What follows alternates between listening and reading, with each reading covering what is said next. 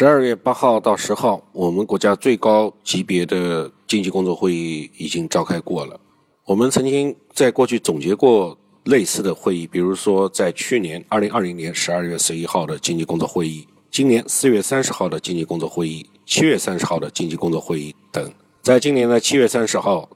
这个会议提出了挖掘国内的市场潜力，支持新能源汽车加快发展。加快贯通县乡村电子商务体系和快递物流配送体系，加快推进“十四五”规划重大工程项目的建设，引导企业加大技术改造的投资。而今十二月的这次会议，则是处在总结过去、前瞻二零二二年的重要的时间节点。经过我们的归纳和总结，我认为这次会议的主要看点如下：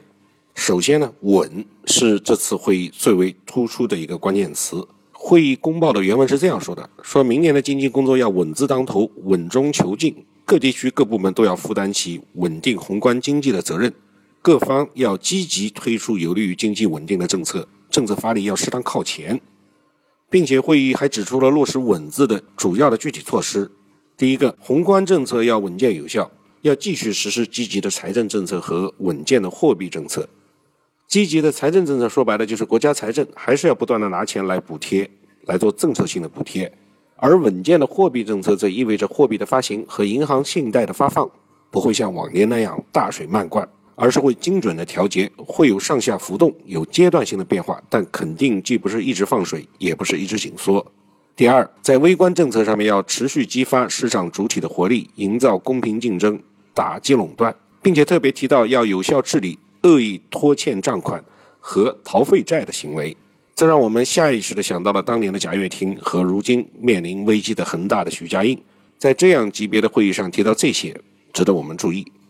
三，结构性的政策则是要着力畅通国民经济的循环，打通生产、分配、流通、消费各环节，再次强调了支持专精特新。从这一点看，高新技术行业细分龙头的投资逻辑是值得我们长久坚持的。会议呢继续重申，房是用来住而不是用来炒的定位。要加强预期的引导，探索新的发展模式，坚持租购并举，加快发展长期租房市场。所以呢，对于最高层每隔半年都要强调一次，甚至每隔几个月都要强调一次的房地产的调控政策，理性的投资人绝对不会反其道而行之。四是科技政策要扎实落地，要实施科技体制改革的三年行动方案，制定实施基础研究的十年规划。五。这一点就很重要了，要全面实行股票发行的注册制，完成国企改革三年行动任务，稳步推进电网、铁路等自然垄断行业的改革。全面注册制呢，早已经写进了证券法。二零二一年的经济工作会议再次强调，那么我们应当在二零二二年就要开始做好 A 股主板市场进行注册制、全面注册制的准备了。国企改革的三年任务的重要举措，当然就是混改了，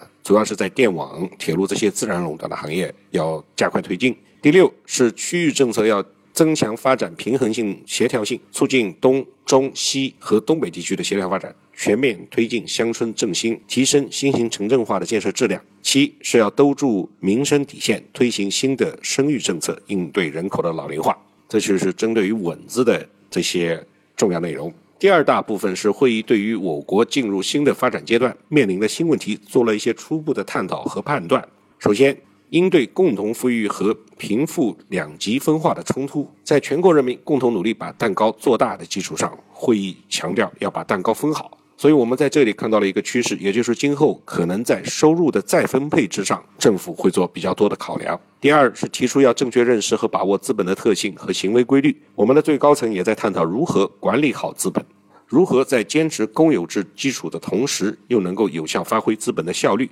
同时还能够避免其野蛮生长。本次经济工作会议对此只有基调，但没有具体的措施，这确实是一个长期而且复杂的问题。三，提出要正确认识和把握初级产品的供给保障，也就是要认识到化石能源的不可再生性，认识到农业资源，尤其是耕地等资源的重要性，粮食绝对不能受制于人。四是正确认识和防范化解重大风险，